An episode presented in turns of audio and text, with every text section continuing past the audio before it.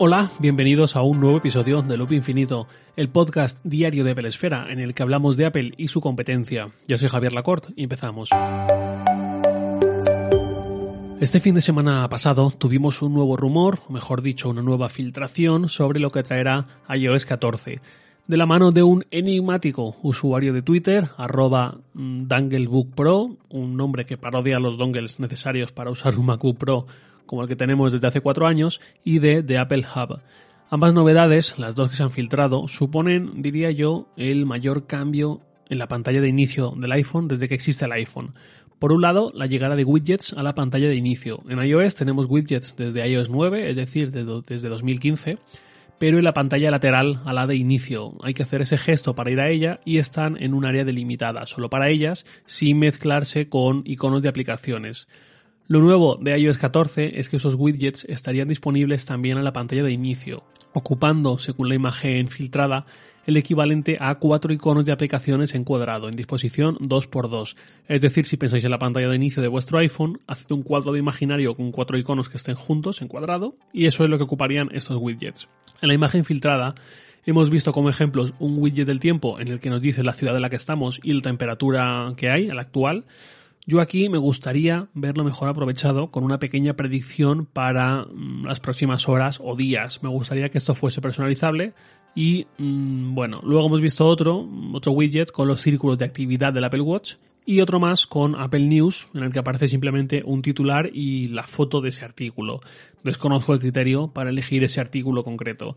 Esto en cualquier caso es un concepto, es un diseño creado a partir de lo encontrado en el código de iOS 14, así que no sé hasta qué punto recrea código encontrado o si a partir de ese código recrea con más libertad o con algo de imaginación. En cualquier caso, también se ven iconos como el de la aplicación de mensajes, el de Safari o el de casa que tienen otro diseño distinto al actual. No lo sé. La propia publicación dice que esto podría ser incluso desechado cuando llegue la versión final, todo este sistema nuevo de widgets, pero bueno, aparentemente sí hay en el código de iOS 14 una función pensada en esta línea. Y si al final llega, rompería con la cuadrícula de iconos inquebrantable que hasta ahora llevamos viendo en el iPhone desde hace 13 años.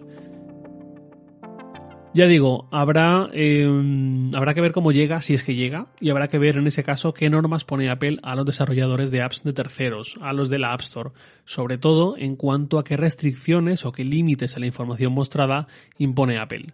Esto al final, si va a quitar espacio para otros iconos, si va a ser una app que quite espacio de otras tres aplicaciones que podrían caber ahí como iconos, para que merezca la pena, tiene que ahorrarme entrar en esa aplicación y ser casi casi una aplicación mini y flotante para ver algo como lo que muestra el concepto, mm, la ciudad en la que estoy o lo que haya marcado que esté ahí y la temperatura actual, pues ya digo, preferiría esa pequeña predicción para mostrar el futuro, que suele ser lo que más buscamos al usar aplicaciones del tiempo. En general, esto creo que tendría valor en la medida en la que los desarrolladores hiciesen alguna genialidad con la interfaz para evitarnos dar pasos extra. Si consigo obtener lo que quiero de una aplicación sin tener que entrar siquiera a ella, ya será un triunfo de esa aplicación. Un poco lo mismo que vemos en la barra lateral de widgets, pero ahora más acentuado al no tener que hacer ese deslizamiento lateral y luego el scroll vertical hasta llegar al widget que queremos. Aquí incluso hay un posible escenario, ya puestos a hacer hipótesis, y es el de ver qué desarrollador de cada tipo de aplicación consigue hacerlo mejor con widgets así. Ahí imagino que por un lado los que también desarrollan su aplicación para Android tendrán una pequeña ventaja porque en Android los widgets por parte de por parte del sistema digamos son su identidad desde que nació el sistema llevan ahí toda la vida y quizás quien mejor lo haga en ese sentido y cuya app tenga sentido en un formato así, quizás tenga una ventaja competitiva frente al resto y le lleve incluso a robar usuarios a su competencia, igual que pudo pasar con las apps para el Apple Watch o escenarios así. Y un último apunte sobre esto, que es que por supuesto mm, los más entusiastas de Apple ya nos podemos ir preparando para que los más entusiastas de Android, si esto se hace realidad dentro de un par de meses que faltan para la conferencia de desarrolladores, eh, pues ya digo, ya nos podemos preparar para recibir esta cantidad de comentarios de bienvenidos a 2009 o a 2008, no sé, eh, bienvenidos a algo que ya tiene Android desde hace más de 10 años, así con tono burlón, pues bueno, pues sí, pues es lo que hay y muy bien está. Y ya por otro lado, pasando a la otra novedad, esta novedad es la que estaría en los fondos de pantalla del iPhone que por un lado vendrían agrupados en colecciones en lugar de todos al mogollón.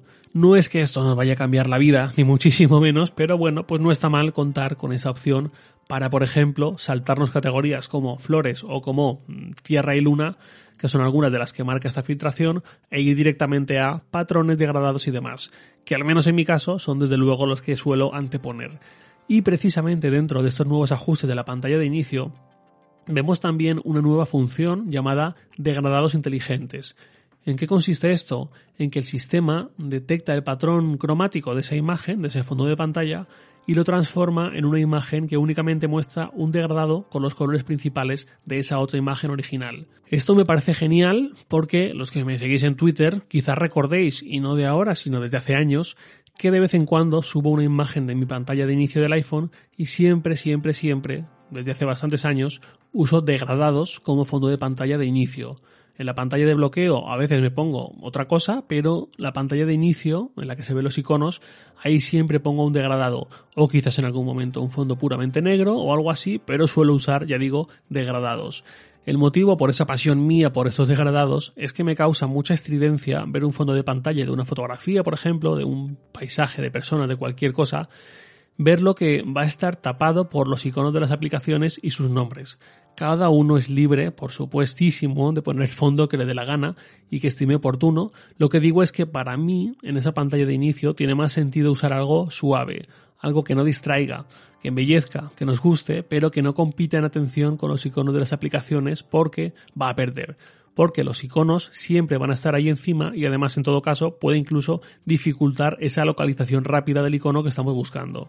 Es algo que de hecho mm, veo mucho en mi entorno, en el iPhone de familiares y amigos, y bueno, cada uno elige, quizás ellos y quizás vosotros, penséis que me estoy perdiendo algo por usar degradados y no fotos de recuerdos felices. Pero bueno, cuestión de prioridades.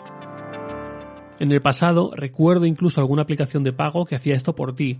Tú le dabas una foto con la idea, entiendo, sobre todo de usarla eh, de fondo de pantalla de bloqueo cuando el iPhone mm, está bloqueado y la aplicación te generaba una versión muy difuminada al nivel que tú quisieras. Si ibas al nivel más alto era algo parecido a estos degradados inteligentes y la idea al final era que tu fondo de pantalla de bloqueo y el de la pantalla de inicio encajaran, tuviesen eh, estilos compartidos con colores y demás, pero que en la pantalla de inicio no estorbase este diseño o no te distrajese y permitiese que el protagonismo total lo tuviesen las aplicaciones, que ya digo, para mí es la mejor forma de entender eh, los fondos de pantalla, pero que cada uno, por supuesto, puede elegir. No obstante, creo que esta función se entiende mejor gracias a la primera. Es decir, si vamos a tener widgets con información en pantalla, pues seguramente sea mejor momento que nunca para tener fondos degradados y sin estridencias. En cualquier caso, me gusta mucho esta función que aparentemente traerá iOS 14 y me gusta porque pese a ser seguramente de las más fútiles, las cosas como son, me demuestran que Apple se preocupa por ciertos detalles, aunque sean muy pequeños. Y esa preocupación por los detalles es lo que al final le ha hecho grande, eh, le ha hecho ser Apple.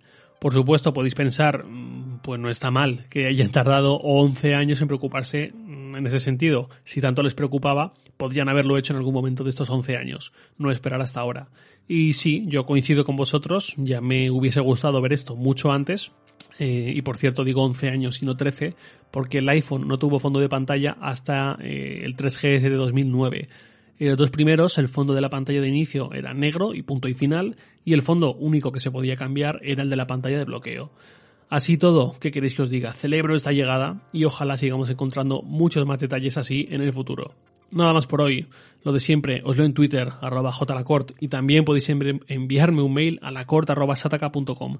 Loop Infinito es un podcast diario de Pelesfera, publicado de lunes a viernes a las 7 de la mañana, hora española peninsular, presentado por un servidor, Javier Lacorte, y editado por Santi Araujo. Un abrazo y hasta mañana.